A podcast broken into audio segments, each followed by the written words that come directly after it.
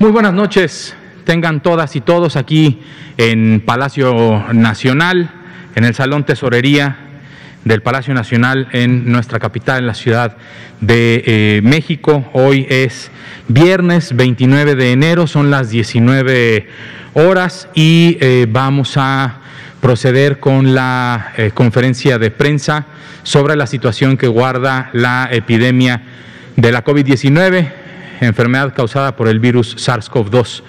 Como en últimos días, eh, el doctor Hugo López Gatel nos acompaña eh, vía remota, eh, por lo que le paso el uso de la voz. Muy buenas noches, doctor López Gatel, adelante. Muy buenas noches, doctor Ricardo Cortés, director general de, de Promoción de la Salud. muy buenas noches tengan todas y todos ustedes. Arrancamos nuestra conferencia de prensa diaria sobre COVID-19 hoy que es viernes 29 de enero y son las 19.01 horas. Eh, hoy queremos dar a conocer, eh, nuevamente con mucho gusto, igual que ha sido todos los eh, días, el estado que guarda la salud del presidente. ha sido prácticamente sin mayores cambios, como lo hemos informado a lo largo de la semana, con síntomas mínimos, a veces a lo largo de la semana presentó un poquito de dolor de cabeza. La febrícula que tuvo el domingo y el lunes ya no se presentó, y en general está completamente estable. Pero lo mencionamos hoy al abrir la conferencia de prensa porque hoy tuvimos la oportunidad de que él mismo grabara un video que acaba de circular en las eh, redes sociales y quisiéramos aprovechar para todos los que visualizan esta conferencia de prensa COVID eh, que pudieran tener la oportunidad de verlo de manera directa a través de este video. Le pido a nuestros colegas de CEPROPIE si lo ponemos y enseguida pasamos con el doctor Ricardo Cortés, quien presentará el informe técnico. Posteriormente yo presentaré el avance del programa de vacunación y el doctor Ricardo Cortés también va a presentar la actualización del semáforo de riesgo COVID. Adelante con el video del presidente López Obrador, por favor. Me da mucho gusto poderme comunicar con ustedes. Primero agradecerles por todas las muestras de solidaridad, de cariño, de los mandatarios, colegas del mundo que me hablaron, que me enviaron mensajes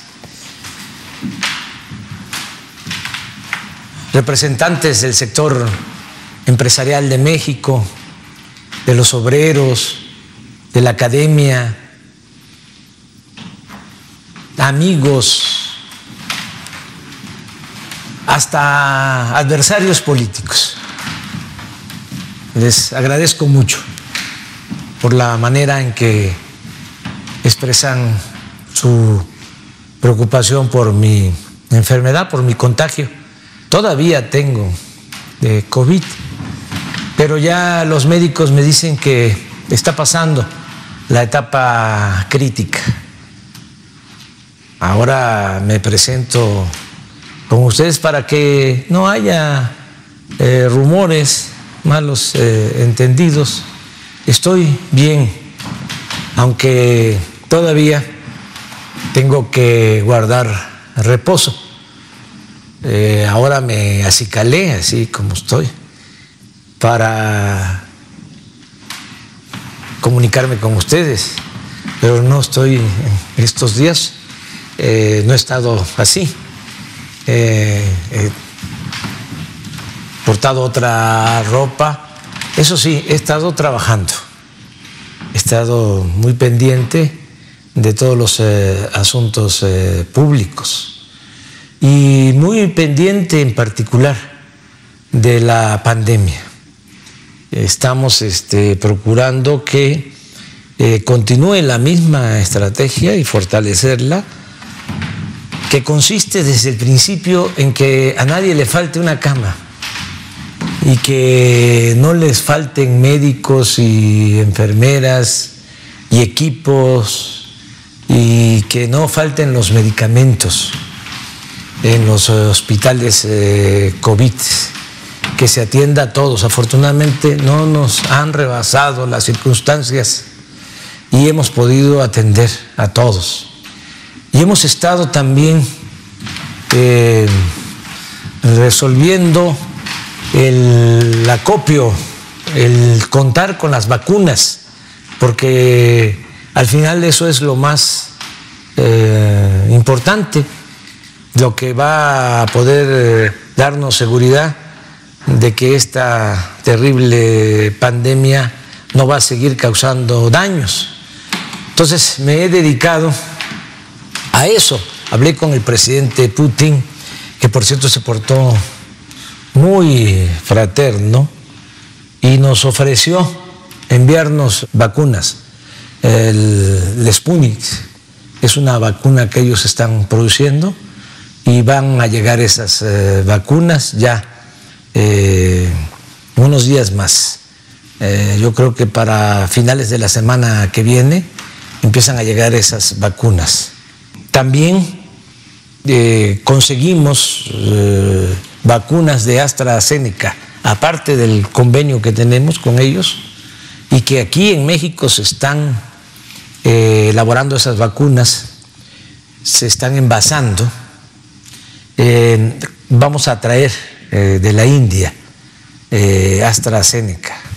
Vamos a tener para febrero alrededor de 870 mil dosis, igual que la Sputnik, 870 70 mil. Ya eh, establecimos comunicación con eh, Pfizer. No sé si alcancé a comentarles que hablé con el CEO, el gerente de Pfizer.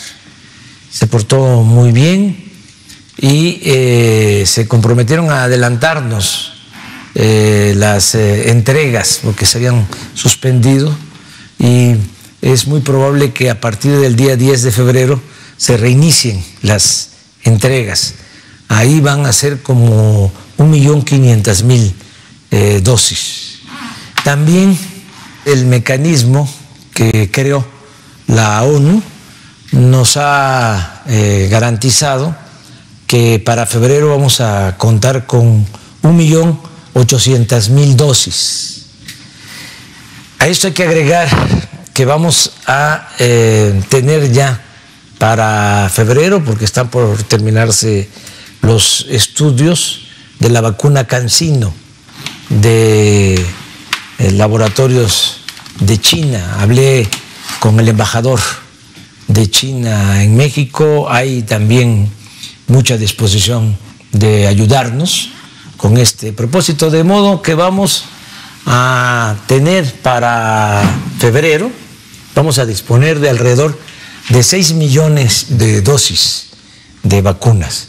Y en marzo vamos eh, sin ningún problema a contar con el doble, con 12 millones de dosis. De modo que no descarto el que para finales de marzo eh, tengamos ya vacunados aún con una primera dosis a todos los adultos mayores de, nuestro país. Ya saben por qué eh, tenemos que darle preferencia a los adultos mayores, porque está demostrado que si vacunamos a los adultos mayores, a nuestros ancianos eh, respetables, se reduce la mortalidad por COVID hasta en un 80%. Por eso tenemos que darle preferencia a los adultos mayores y eh, el resto de la población tener la paciencia de que estamos eh, buscando contar con las dosis suficientes para que lo más pronto posible podamos vacunar a todos los mexicanos. Vacuna universal, de, gratuita, contra el COVID-19. Vamos eh, bien eh, vamos eh, avanzando. Desde luego es una terrible pandemia que nos ha afectado también en la economía, pero nos vamos a recuperar en lo económico. Estoy eh, optimista. Ya en el mes de enero, en este mes, ya eh, recuperamos 75 mil empleos. Yo nada más quiero recordar que el año pasado, con la pandemia, eh, se perdieron cerca de 1.400.000 empleos formales. 1.400.000 empleos formales. Y ya eh, llevamos eh, recuperados más de 600.000 empleos formales. O sea que vamos, nos faltan como 800.000 empleos para eh, tener los 20 millones 550 mil empleos que se tenían antes de la pandemia. Eran los trabajadores inscritos al Seguro Social. Pero hay eh, signos alentadores en la economía. Va eh, creciendo, se va recuperando nuestra economía y tengo yo mucha confianza de que vamos a salir adelante. Yo soy eh, optimista en todo sentido. Estoy seguro de que vamos a superar esta situación difícil de la pandemia y vamos a recuperar nuestra economía, nuestros empleos. Es cosa de no rendirnos. Como decía un beisbolista, eh, célebre, Baby Ruth, decía, no se puede eh, vencer a quien no sabe rendirse. No se puede vencer a los que no nos eh, rendimos. Tenemos que tener mucha fe en el porvenir. La esperanza es una fuerza muy poderosa. Además, tenemos una misión eh, por delante. Tenemos que transformar al país. Tenemos que acabar con la peste de la corrupción. Esa es la peor de las eh, pandemias. Es peor que la malaria, la corrupción. Y vamos avanzando. Por eso tenemos que concluir la obra de transformación. No tenemos eh, permiso para eh, dejar inconcluso nuestro trabajo, la obra de transformación.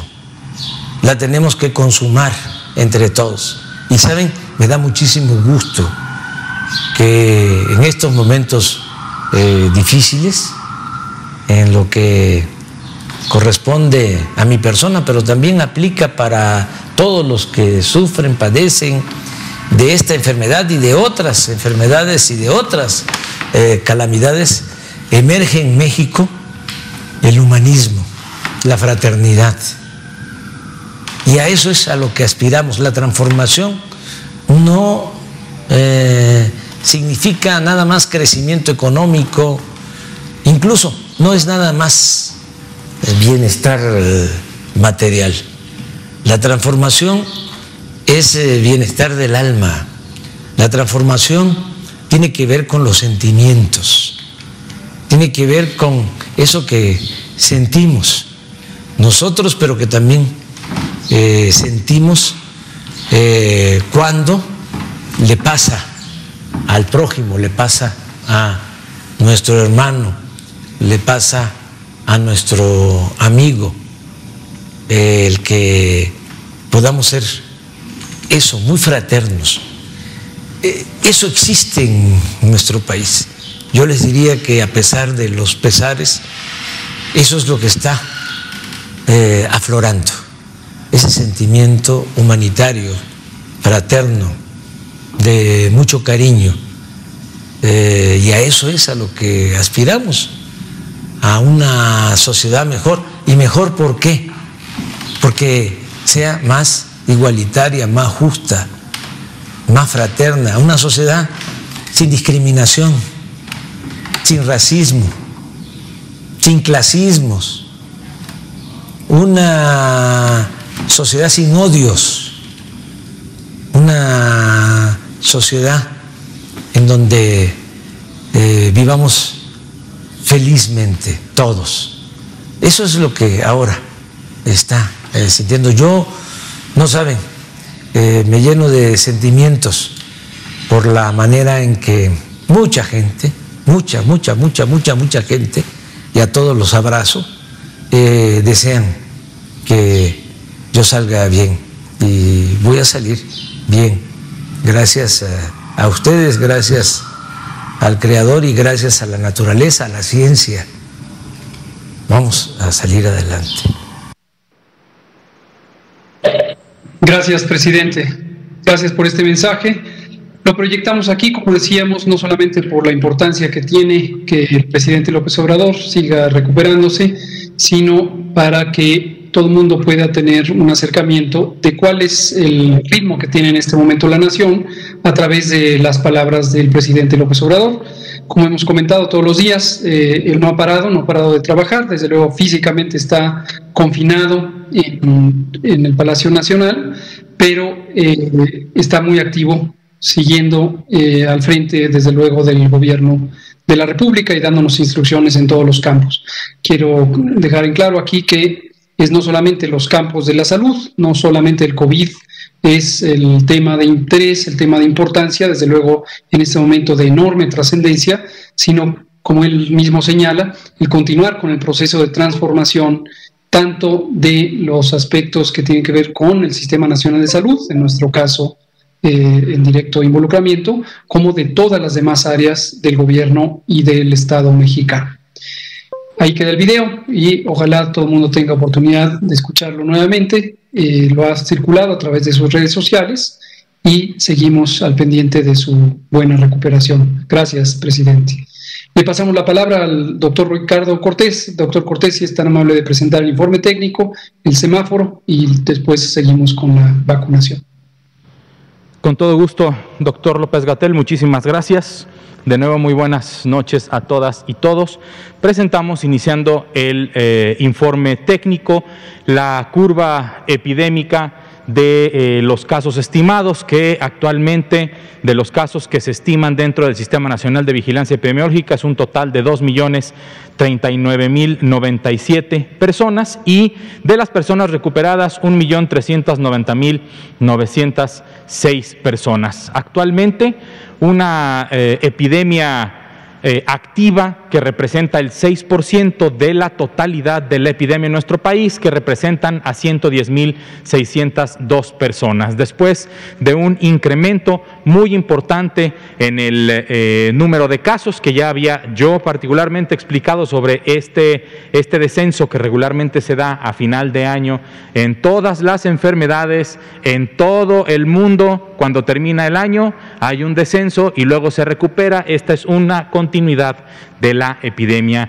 que va creciendo. Afortunadamente, estamos eh, ahorita con un descenso del 5% con respecto a lo visto en la semana inmediata anterior y probablemente así cierre la semana eh, completa. Sobre la positividad, uno de los indicadores importantes, eh, estamos casi cerrando la, semana con una disminución de tres puntos porcentuales, cerrando en 42%, muy estable desde hace eh, ya muchas semanas en ese porcentaje nacional. Recordar que los porcentajes se componen de eh, la positividad de cada uno de los estados y hay estados que, que tienen una positividad tan baja como el 10% y otros que tienen una positividad más alta y a nivel nacional es 42%.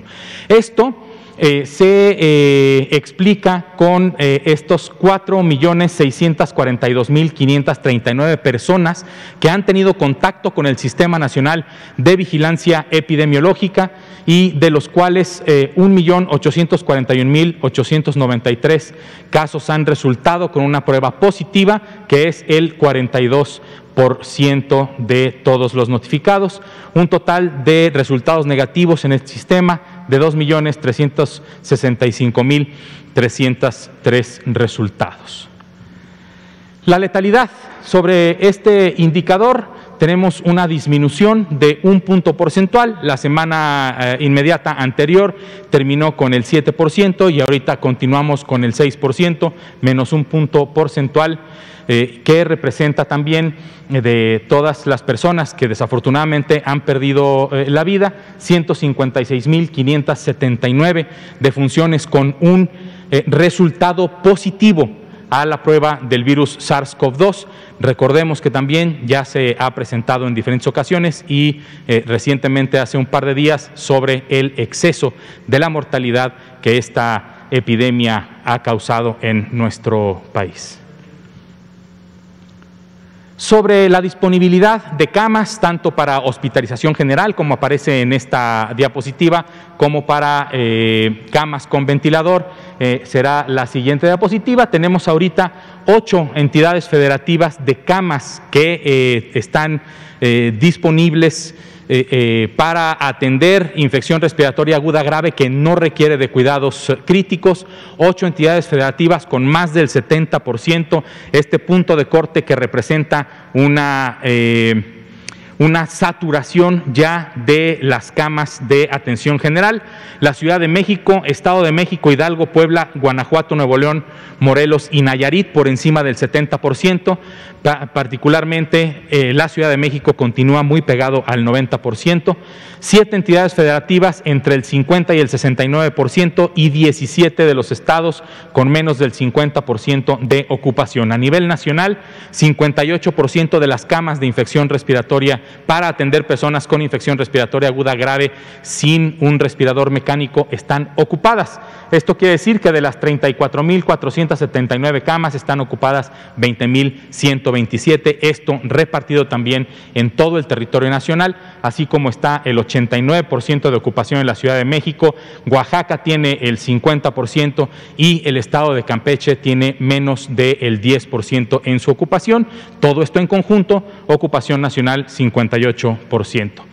Sobre las camas que eh, cuentan con un respirador mecánico que pueden estar dentro de unas unidades de terapia intensiva o fuera de ellas con la reconversión hospitalaria. Tres entidades federativas continúan con más del 70% de eh, ocupación sobre estas camas con un respirador mecánico. Son la Ciudad de México, el Estado de México y Nuevo León. 80% para la Ciudad de México, 76% respectivamente para el Estado de México y el Estado de Nuevo León. Nueve entidades federativas entre el 50 y el 69% y 20 entidades federativas que tienen aún más del 50% de sus camas con un respirador mecánico disponibles en caso de que se requieran. 52% de ocupación de camas con respirador mecánico a nivel nacional, que representa una ocupación de 5.616 camas de las 10.768 que se tienen a nivel nacional. Semáforo, el semáforo de riesgo, hoy se presenta, hoy es viernes de presentar el semáforo que comienza eh, su em, vigencia a partir del próximo lunes. Eh, y si es que algún eh, Estado de la República, alguna autoridad sanitaria local decide empezar desde, un, desde hoy a presentar algunas restricciones en la movilidad, modificaciones en las actividades sociales económicas, también lo puede hacer, para eso son autoridades sanitarias locales. Tenemos 13 estados de nuestra República en el nivel máximo de riesgo, 17 en el eh, nivel alto de riesgo, naranja, 2 en amarillo y por eh, eh, primera vez regresamos a un mapa que no tiene una entidad en verde. La última entidad que estaba en el menor eh, riesgo posible era Campeche y en la, en, la última estimación, con, este, con estos rangos que se tienen, Campeche ha pasado por uno o dos eh, eh, puntos al eh, nivel amarillo. Platicamos con el secretario Pinzón, a quien le agradezco mucho su disponibilidad y la, comunicación que hemos tenido. Y saben que están trabajando para seguir manteniendo los niveles más bajos de riesgo. La población tiene que también apoyar más al equipo de salud del bello estado de Campeche para poder regresar lo más pronto posible a el nivel eh, mínimo de riesgo que representa el semáforo verde. Estoy seguro que con el trabajo que el doctor que el secretario Pinzón y todo el equipo de la Secretaría de Salud y de todo el gobierno del Estado podrán regresar al semáforo verde eh, en eh, muy poco tiempo, probablemente esperemos que un par de semanas se pueda regresar. Sobre los estados que eh, dentro del nivel naranja están más pegados al rojo, eh, eh, tenemos a Sonora, Coahuila, Baja California Sur, Sinaloa, Zacatecas, Aguascalientes, Michoacán, Tlaxcala, Veracruz y Querétaro. Son estos los estados que tienen un mayor puntaje dentro del rango que representa el nivel alto de eh, riesgo del semáforo de riesgo epidémico. Muchísimas gracias por su atención. Le cedo ahora el uso de la voz al doctor eh, López Gatel. Gracias, doctor Ricardo Cortés. Eh, continuamos ahora cuando son las 19.26 horas con el informe de la vacunación. Seguimos en el Plan Nacional de Vacunación contra el virus SARS-CoV-2 para prevenir COVID-19 en la etapa 1, destinada a vacunar al personal de salud del primer eh, nivel de contacto, personal de primera línea. Y este personal, como recordamos todos los días, es no solamente el personal médico y médicas y enfermeras y enfermeros, sino 11 categorías laborales de todas las personas quienes trabajan en las unidades clínicas COVID, en los eh, centros hospitalarios, en la atención de consulta externa y también en la atención prehospitalaria, tanto de instituciones públicas como de organizaciones privadas y en las 32 entidades federativas al mismo tiempo. Aquí tenemos que hoy pusimos 3.565 vacunas, eh, según hemos tenido el registro, hasta las 16 horas de hoy, 29 de enero. Vamos a ver la siguiente. Aquí se ve la cifra acumulativa. En la siguiente diapositiva se puede ver la cifra acumulada, 662.217, y estamos ya a un ritmo de unos pocos millares de dosis por día, dado que ya resta muy poco para cubrir la meta que se cumplirá en tiempo, lo programado, al final de este mes, que será precisamente el próximo domingo. La siguiente, por favor. Y aquí cómo se distribuye por primeras dosis y segundas dosis, 630.820 han sido las primeras dosis, y eh, 31.397 las segundas dosis. Ahorita está avanzando muy poco las segundas dosis porque no se ha cumplido todavía la fecha en que es necesario aplicar esta vacuna en la Ciudad de México, Nuevo León y Coahuila, que son los estados en donde ya hubo primeras dosis hace algunas eh, semanas. Hoy solamente se pusieron 80 segundas dosis en el estado de Nuevo León. En conjunto, estas 31.397 dosis de segunda aplicación representan el 5% de los esquemas eh, administrados. La siguiente, por favor.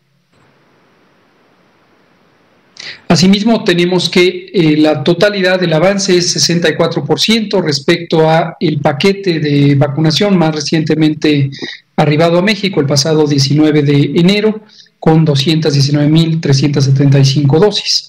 29 de las 32 entidades federativas ya están con eh, haber cumplido más del 95% de la meta esperada y restan, como decíamos, las eh, tres entidades en donde se estarán aplicando los esquemas de segunda dosis, Ciudad de México, Coahuila y Nuevo León. Estas dosis están en reserva eh, son 91 mil dosis, un poco más de 91 mil dosis, 93 mil dosis, y estaremos en espera que se cumpla el día en que deben ser aplicadas y ese día serán aplicadas. La siguiente. Y los eh, números sobre el uso de las vacunas, ahí están, 91.350, corrijo, son 91.350, lo que aparece en la etiqueta roja al, al pie de la figura y representan el 42% del paquete más reciente de vacunas. Y en suma, hemos recibido en México 766.350 desde que empezaron a llegar el pasado 23 de diciembre. Recordar que estamos utilizando en este momento solo la vacuna de Pfizer, BioNTech, y todavía no iniciamos eh, vacunación con otras eh, vacunas. La siguiente. Finalmente, los eventos eh, supuestamente asociados a vacunación e inmunización, los ESAVIS, eh, son estas reacciones que presentan los seres humanos en el momento en que son inyectados con las vacunas o en unos pocos días después de la vacunación. Recordar que estas en este momento representan 8 por mil aplicaciones y que en su gran mayoría, más del 99%, son reacciones esperables de muy corta duración. Dolor en el sitio de inyección, mareo, dolor de cabeza, sensación de eh, desvanecimiento o a veces en algunos pocos casos hemos tenido algunas personas que se desmayan, se recuperan íntegramente sin tener secuela alguna. Solamente 43 de estos 5.403 han sido eventos suficientemente graves eh, y han permanecido en hospitalización por periodos cortos de tiempo. En este momento solo una persona se encuentra hospitalizada y ahí se puede ver una estadística de la distribución en las entidades federativas donde han ocurrido estos eventos. Este es el informe en general del avance y ahora vamos a ver el elemento particular de la vacunación en Campeche que está destinada a los trabajadores de la educación de ese estado. Recordar cuál ha sido la motivación, si me pasan la siguiente diapositiva, 16.734 personas profesionales de la educación o pues, personal del sector educativo, mayormente maestras, maestros y el personal que está directamente en aulas, es quien ha sido vacunado. Esto incluye eh, a personal de los niveles mm, básico, eh, media superior, superior, y también del sector privado de la educación solo en el estado de Campeche. Recordar, decía, cuál fue la motivación y ha sido la motivación de esta vacunación especial, es la oportunidad de que la vacunación no solo sirva para lo que primariamente sirve, que es proteger a las personas y a sus familias, sino también para ayudar a la reactivación de actividades eh, de, gran valor y utilidad social como es la educación pública. ¿Por qué se ha hecho en Campeche? Porque Campeche lleva muchos meses, más de tres meses, ya casi cuatro, con mínima actividad epidémica. Lo que acaba de anunciar el doctor Ricardo Cortés, que es un retorno del semáforo amarillo al eh, verde hacia el semáforo amarillo, eh, ya estaba previsto, lo explicó el doctor Alomía hace unos pocos días, podría darse esta circunstancia en donde a mitad del proceso de vacunación de mentores pudiéramos tener un regreso al semáforo amarillo. No representa un problema mayor en la medida en que es apenas por un par de puntos por los que ha transitado de verde a amarillo y todavía existe una buena oportunidad para que retorne a la actividad de mínima transmisión. Por eso hacemos un llamado a la sociedad de Campeche para que tenga un estricto apego a las intervenciones de mitigación, las que ahora corresponden al semáforo amarillo y que sin duda el gobierno de Campeche estará eh, estableciendo eh, de manera muy puntual y de manera muy cuidadosa, como lo ha hecho a lo largo de toda la epidemia. La siguiente, por favor. Aquí se ven algunas eh, imágenes, el proceso de registro y verificación. Se puede ver cómo participa el personal de la Brigada Correcaminos, todos los distintos miembros de esta unidad. La siguiente, vemos también en la siguiente diapositiva ya propiamente la vacunación. Eh, ahí al personal que se ve es el personal de salud.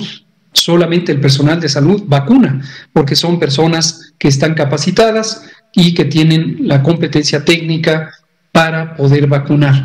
Estas personas son personas que han venido trabajando por años en el Programa Nacional de Vacunación y son las mismas personas que hoy están vacunando en todas las entidades federativas. La Brigada Correcaminos es una brigada que tiene a múltiples eh, participantes, algunos se encargan de la vinculación social, otros de la organización de la logística, otros también del registro, como se eh, pudo ver en la otra imagen, también el resguardo del producto, del operativo y de las personas a cargo de las Fuerzas Armadas, pero quienes vacunan son personal de los equipos de salud que tienen experiencia porque son parte del Programa Nacional de Vacunación, el Programa de Vacunación Universal de México, y es exactamente los que siempre nos han vacunado. Vamos a abrir a la sesión de preguntas y respuestas. Le pido al doctor Cortés si es tan amable de conducirla. Con todo gusto. Eh, Liliana Noble, pulso saludable, por favor. Gracias. Buenas noches, Liliana, sí, sí, sí, ¿verdad? Liliana Noble de Pulso Saludable. Buenas noches, doctor Gatel. Tengo dos preguntas. Hola, eh, quisiera saber eh, su opinión, doctor Gatel, sobre esta eh, declaración de la Comisión Europea. Leí el texto y no necesariamente es un impedimento para que las vacunas que se producen en esta unión puedan salir al exterior. Más bien es como una advertencia por esta falta de eh, cumplimiento que ya les avisó AstraZeneca y que no va a poder eh, pues darles las dosis eh, se habían eh, contratado. Yo quisiera saber si en lo que ellos resuelven sus temas, esto de alguna manera pudiera afectar o retrasar el proceso del embotellamiento con el que ya se estaba eh, pactado acá en Ciudad de México y también en Argentina. Bueno, ellos, eh, seguramente usted no lo conoce, pero en México esto podría influir en el retraso de esta manufactura final. Y tengo una segunda pregunta para el doctor Cortés. Gracias. Gracias, Liliana. No, hasta el momento no tenemos indicación alguna de que las decisiones de la Unión Europea sobre la exportación o la salida del territorio de la Unión Europea eh, de la vacuna de AstraZeneca pudiera afectar el abasto en México. El abasto en México y de hecho en Latinoamérica por parte de Astra eh, está eh, precisamente a cargo de la operación que se pactó con la contribución de Argentina y de México. Hoy precisamente tuvimos una nueva sesión, como la tenemos periódicamente, en la que participamos varios funcionarios de gobierno, de Cancillería, del sector salud, de Hacienda, eh, del sistema de administración tributaria, de aduanas, etcétera, y también eh, el, presidente de la Fundación Carlos Slim para, la Salud, el doctor Roberto Tapia Conger, también los eh, mm, mm, directivos de AstraZeneca y también de Liomont, el propio ingeniero Alfredo Rimoch, eh, quien es el gerente general de, de Liomont. Entonces, le damos un seguimiento muy cuidadoso, muy estrecho, vemos gran ánimo en todos quienes participamos en este esfuerzo ya sea desde el gobierno, ayudando a facilitar la operación, o desde las empresas privadas y la Fundación Carlos Slim para la Salud, eh, en lo que respecta propiamente al proceso de fabricación. Se sigue fabricando en Argentina el producto a granel, este se siembra a partir de lo que se llama lote semilla, es decir, la fábrica de Max Science en Argentina, quien es la responsable de producir el granel, tiene ya el lote semilla y tiene los insumos para fabricar ese granel que estamos hablando de cerca de 5 mil eh, litros que se producen de un líquido que contiene los antígenos de la vacuna. Y estos llegan a México, se transportan con el resguardo de las Fuerzas Armadas, en particular de la Secretaría de Marina y la Secretaría de la Defensa Nacional, hasta la planta de Leomont y se empezarán a envasar próximamente para estar listos a finales de marzo. Entonces, en conclusión, este es el proceso y estas decisiones de la Unión Europea no afectan hasta el momento, y esperamos que no lo hagan, este proceso de fabricación para tener 74.4 millones de dosis para México y más de 250 millones de dosis para el mercado de América Latina. Gracias. Y doctor Cortés, aprovechando y con todo el respeto que se merece la salud de eh, pues el doctor Gatel, que sabemos que está negativo a COVID, y el señor presidente, etcétera. Me llama mucho la atención que hace algunos días eh, compañeros y en general la población sigue insistiendo sobre el tema de cuándo se debe realizar una PCR, eh, cuál es eh, lo ideal, si hacer una prueba serológica, una de antígenos, eh, no sé si sea mucho el atrevimiento, pero eh, me parece que es, muy bueno si nos pudiera ayudar a recordarnos rápidamente cuál sería eh, el objetivo de realizar y cuándo después de, conocer a esta persona que ha sido positivo a, la COVID-19 o al SARS-CoV-2, pues tendría que realizarse el, grupo de, de contactos, la prueba, para no eh, irnos con un falso negativo que pudiera después eh, eh, darle a este paciente una posibilidad escasa de recuperación o más tardía. Gracias.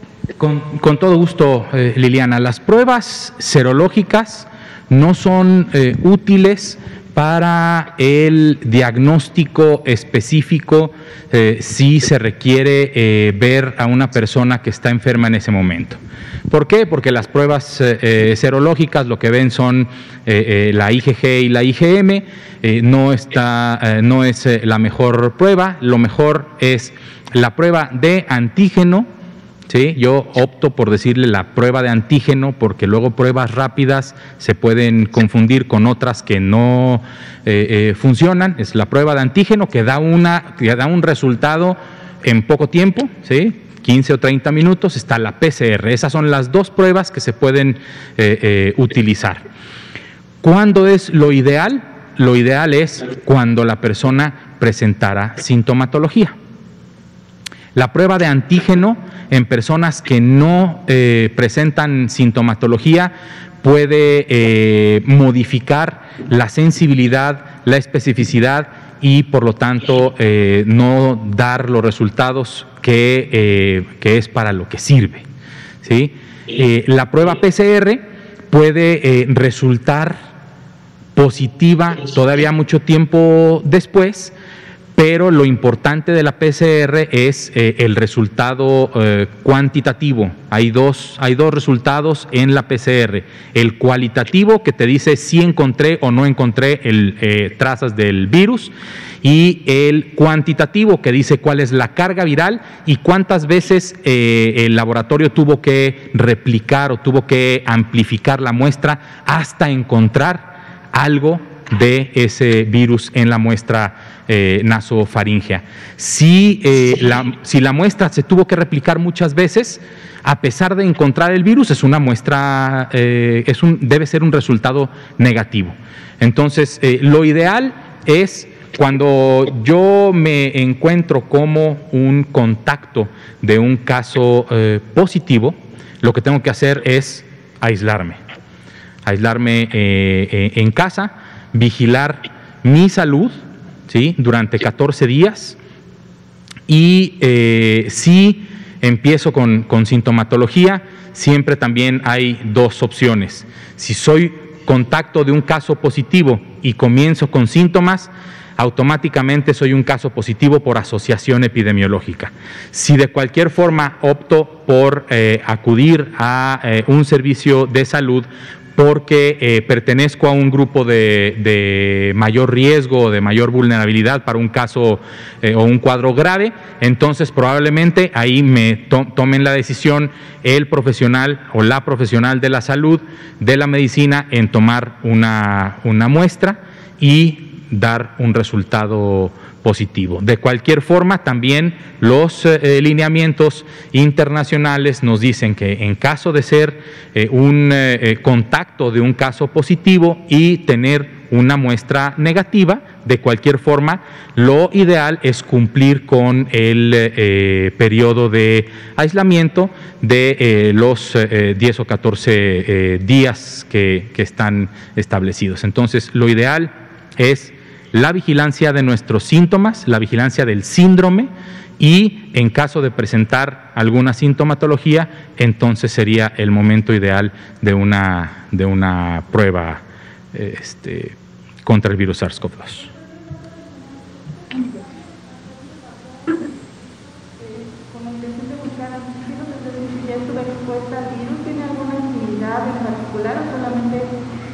Invertimos dinero en algo que no, La prueba serológica, la prueba serológica, por ejemplo, es la que se hizo a través del Instituto Nacional de Salud Pública para la encuesta nacional de salud y nutrición.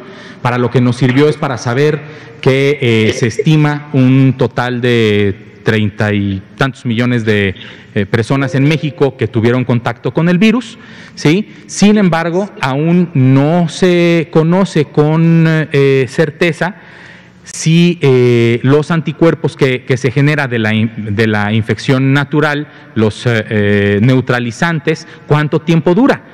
Por lo tanto, si yo soy, si yo tengo un resultado positivo a la IgG, que es la que queda después de la infección eh, natural, de cualquier forma no es una garantía de que yo tenga eh, anticuerpos neutralizantes y por ende una protección eh, duradera. Hay que recordar que aunque la, la infección natural sí, como, todo, como toda infección natural, puede darnos alguna inmunidad temporal, no, no, todos, no todos los virus son como el de varicela que te da inmunidad muy, muy, muy prolongada. Entonces, lo mejor es no eh, confiarse sobre todo de esos, de esos eh, resultados, de esas pruebas serológicas. Lo único que nos van a decir es si ya tuviste contacto con eh, el virus SARS-CoV-2.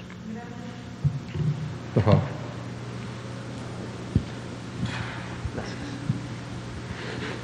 Bueno, buenas noches, muy buenas noches a todos. Este, primero que nada quisiera eh, agradecerle, pues igual al, al, Eterno y a la vida que el doctor Hugo López Gatel se encuentra bien, usted también, y el presidente Andrés Manuel López Obrador se encuentran bien. Eh, creo que es algo que nos pegó a muchísimos su estado de salud, enterarnos de esa noticia, pero eh, escucharlo nuevamente en, en, un video así es, es bastante maravilloso, aunque sea de manera virtual. Por otro lado, eh, gracias, gracias. Eh, por otro lado, quisiera también, eh, junto con todo este tema epidemiológico y el avance que pueda tener el sector salud, tomar en cuenta que estoy en estos momentos, después de una larga lucha, para poder entrar aquí y poder expresarles varios planteamientos gracias a mucha gente que me ha apoyado y quiero, no quiero pasar este momento sin que se los pueda agradecer a todos y cada uno de los que me han apoyado en mi canal. Yo me llamo Miguel Ángel del canal Miki Noticias de YouTube y pues no estaría yo aquí sin, sin toda la gente que también me apoya. Esto lo menciono porque eh, los avances que se han podido tener en el aspecto de salud y en el aspecto de las estrategias que puedan manejar todos, todos ustedes, los cuales también les agradezco muchísimo su trabajo. Eh, son gracias, todos los avances que se puedan tener son gracias a toda la gente que pueda también responder de una manera coordinada para que eh, se puedan solucionar todos estos problemas causados por el coronavirus. Eh, de alguna manera mi tema va relacionado a esto, la infodemia la infodemia nos ha pegado muchísimo y lo que quisiera yo eh, pedirles o, preguntarles, plantearles es si pudieran, si pudieran eh, hacer algún tipo de eh, estadística o gráfica, ya después de todo este tiempo que hemos luchado, también por, por medio de redes sociales, para poder plantear una buena información que ustedes nos han compartido y que se pueda eh, expandir de una manera eh, correcta y fehaciente, luchando también contra la infodemia. Quisiera ver si se pudiera hacer algún tipo de estadística, algún tipo de, gráfica, algún tipo de conteo, algo que pudiéramos tener con respecto al daño que ha hecho la, la, la, este, la infodemia, perdón. La infodemia, se, el día, por ejemplo, de ayer, la noche de ayer, eh, de la misma manera también aclaró un buen punto el doctor Hugo López Gatel, con respecto a cierta información que había corrido. Entonces quisiera ver si pudiéramos eh, trabajar en un, en un, aspecto en el que pudiéramos luchar contra esta infodemia, eh, pudiendo calcular hasta dónde puede afectar en los avances, en este caso de salud, eh, una mala publicación o una fake news. Si bien sabemos que afecta bastante, eh, no sabemos qué tanto afecte. Yo me acuerdo que cuando empezó la pandemia, empezó el doctor Hugo López Gatel a explicarnos, todos estábamos pendientes, seguimos pendientes de todo lo que comenta, pero desgraciadamente cuando empezó la infodemia, empezaron las fake news, comenzaron a ver de alguna manera cierto retroceso. Yo creo que después, ya después, eh, después de un gran año de todo este proceso, podríamos tener cierto eh, cálculo de estos avances o retrocesos que pudiera tener esta infodemia. No sé, de alguna manera que pudieran también eh, darnos una relación diaria de lo que ustedes pudieran este, captar en redes sociales con respecto a los malos mensajes eh, o, los mensajes también de alguna manera que demeritan su trabajo, en este caso y desgraciadamente hablando de mensajes políticos, mensajes partidistas, que ya no son simplemente infodemias, sino que tratan precisamente de atrasar todo este trabajo de salud. Y desgraciadamente si había, no sé, vamos a ponerle una cantidad de unas 100 personas eh, que quisieran, por ejemplo, vamos a poner un ejemplo, eh, quisieran vacunarse con la vacuna de Sputnik y escucharan algún mal mensaje o se compartiera un mal mensaje o si pudieran ver el alcance que tiene una fake news o un mal mensaje, eh, a lo mejor ahora se van a querer vacunarnos unas 90, 50, 60, algo así. Entonces que pudiéramos ver o que ustedes pudieran ayudarnos a ver de qué manera eh, trabajar este tema con algún tipo de, medida para saber, bueno, eh, este año hemos tenido un retroceso, a lo mejor quisiera imaginarme, un retroceso en el avance de la, de la lucha de salud contra el coronavirus, este, de no sé un tanto por ciento, se compartieron tantas imágenes el día de hoy, etcétera, etcétera. Eh, quisiera saber si podía ah, realizar algo así y que pudiéramos trabajar en eso. También, por otro lado, quisiera, por ejemplo, eh, ver, esta, mientras analizamos, mientras analizamos todo el, lo más que se ha podido, compartir en redes sociales a través del mundo desde que empezó la, enfermedad ahí en Wuhan, en China, y se empezó a desarrollar a través del mundo, pudimos ver mediante redes sociales cómo se comportaba este virus. Ahora ya a este alcance pudimos ver cómo también muchos países a nivel mundial, si no es que creo que casi todos, después de cierto planteamiento, después de hacer cierto cálculo en la pandemia, vieron la posibilidad de reactivar las actividades económicas y las demás actividades sociales. Desgraciadamente eso pudo generar a nivel mundial, no nada más aquí en México, a nivel mundial cierto elevamiento de contagios y de fallecimientos hasta un grado que casi eh, bueno, en algunos países ya se había desbordado desgraciadamente el sistema de salud, en otros casi se desborda. Aquí afortunadamente, y vuelvo nuevamente a agradecerles a ustedes y a toda la gente que ha podido este, llevar a cabo estas medidas para que la pandemia se mitigue y haya hecho caso para que no se enfermen y no contagien, no, no y no contagiarse. Eh, bueno, los países aperturaron sus actividades económicas y eh, hubo un elevamiento de, contagios. No sé si ya hayan tenido, no solamente en el caso de México, pero bueno, aquí que estamos platicando en este tema, eh, no sé si ya hayan tenido un cálculo de más o menos cuántas personas iban a poder contagiarse y haber frenado hasta ese momento esta esta, este contagio otra vez y, regresado a, cerrar actividades económicas. No sé si tenían ya evaluado esa cantidad o si aquí a, esto va mi, tema. Si pudiéramos o si pudieran darnos eh, cierto cálculo también de cuántas personas, si por ejemplo eh, ahorita que también se demandan muchas aperturas de actividades económicas y actividades eh, que quieren que se consideren esenciales también.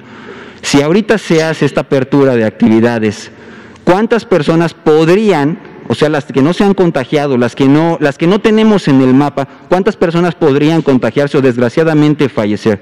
Si pudiéramos tener ese cálculo más o menos, tenemos este, el cálculo de contagios, fallecimientos, posibles casos positivos, pero los casos que todavía no vemos, si por ejemplo ahorita se reaperturaran las actividades económicas, ¿cuánta cantidad de población estaría en riesgo?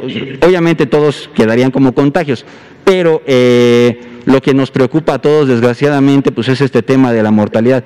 ¿Cuántos decesos tendríamos? No sé si tengan una, si podamos tener algún conteo de cuántas personas tienen comorbilidades y estarían en riesgo de, este, de, fallecer.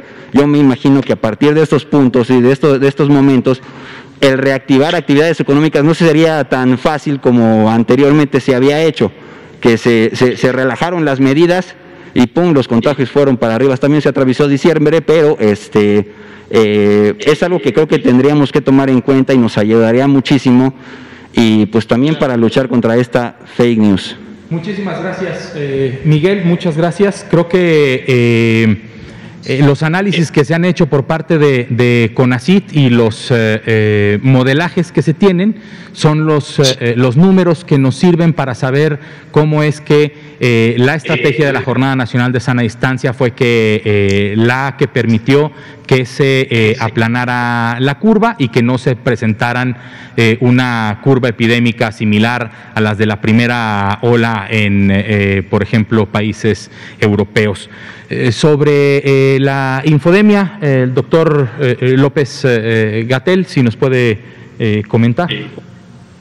Muchas gracias. Solo muy brevemente, gracias Miguel por su eh, comentario tan eh, prolijo sobre la situación tanto epidemiológica como de información.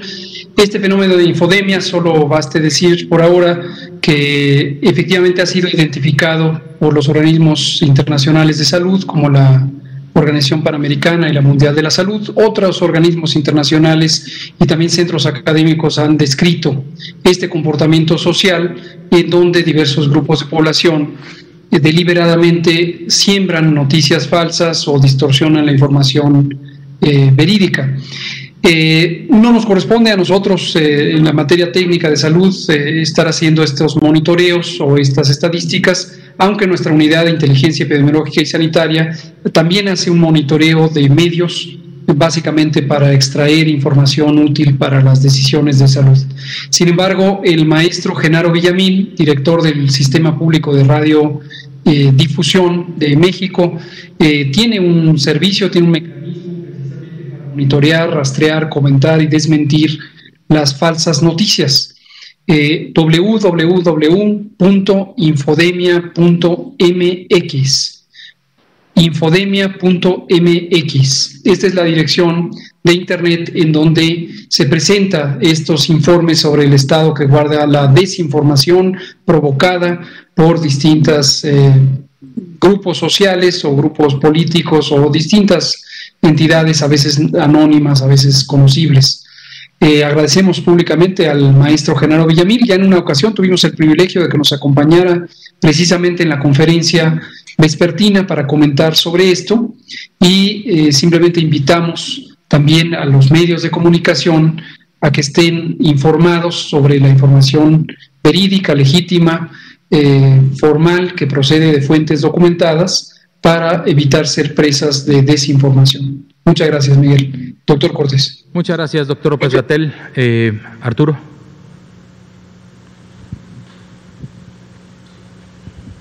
Gracias, buenas noches, Arturo Contreras de pie de página. Um, mm, tenemos reportes de que en Jalisco ya se reportaron cuatro casos de una variante de, del virus de Sudamérica, proveniente de Sudamérica, entonces queríamos saber si tiene algún comentario al respecto. Y um, pues preguntar un poco por el semáforo, ¿no? En la Ciudad de México hay tráfico, hay librerías abiertas que definitivamente no son actividades esenciales, papelerías, tintorerías, un montón de servicios. Uno entiende la urgencia económica, ¿no? Y es algo que no se puede echar de lado pero saber si tal vez haya alguna otra manera de adecuar medidas preventivas, ¿no? O, si sigue siendo válida la que tenemos hasta ahora. Muchas gracias, Arturo. Sobre los eh, eh, casos de diferentes eh, linajes o variantes eh, están, eh, el Instituto de Diagnóstico y Referencia Epidemiológico solicitó formalmente esas muestras para poder hacer el análisis y definir si ciertamente se tratan de casos de estas diferentes variantes o, o, linajes. Sobre el semáforo, definitivamente el semáforo de riesgo epidémico es una herramienta que eh, nos sirve, nos sirve a todos y todas para tomar decisiones. Tomar decisiones personales y tomar decisiones colectivas. Las decisiones colectivas que les corresponde, eh, dadas sus atribuciones, a eh, la autoridad sanitaria local, que son las eh, la gobernadora de Sonora, los gobernadores de eh, los otros 30 estados y la jefa de gobierno de la Ciudad de México para encontrar el mejor de los equilibrios entre el cuidado de la salud pública y el cuidado de la economía. Em, como persona, a mí me corresponde tomar la eh, decisión de quedarme en casa y salir únicamente a las actividades eh, eh, estrictamente necesarias, como puede ser la compra de eh, alimentos, la compra de medicamentos, si es que no tengo yo los propios medios para solicitarlo a distancia, por teléfono, por alguna aplicación específica.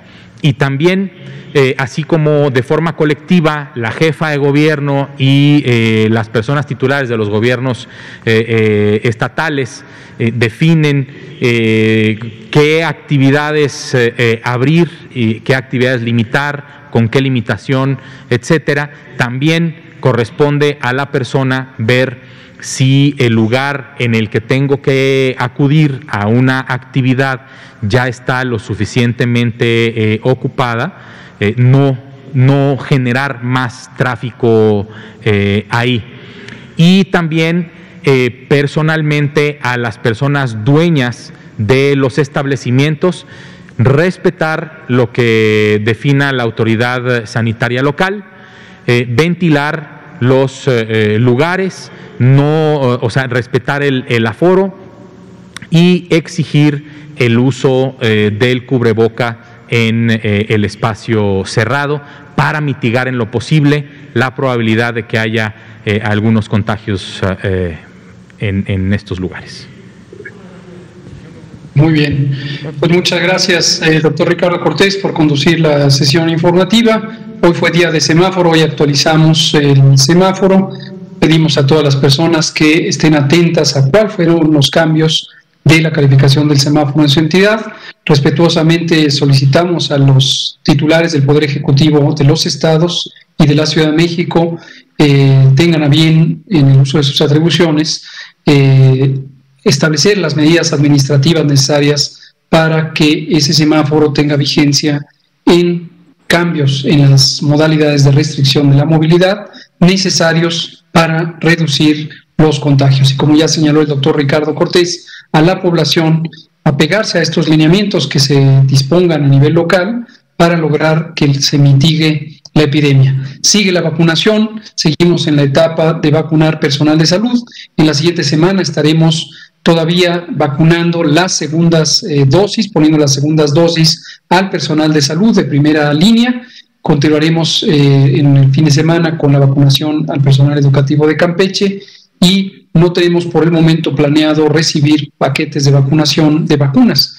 La próxima semana estaremos en espera, como lo señaló el presidente en su video, de la respuesta por parte de Pfizer y eh, trabajando por concretar los convenios, los acuerdos, los contratos con eh, de la vacuna Sputnik V y también este posible nuevo embarque especial que vendría de ser un instituto de la India con la vacuna de AstraZeneca. Se trata de la misma vacuna AstraZeneca con el mismo eh, autorización de uso emergencia que ya fue conferida, solo que en este caso particular comercializada a México a través de el Instituto Serológico de la India, empresa eh, global muy poderosa, precalificada por la Organización Mundial de la Salud hace más de 20 años y con vigencia hasta el momento.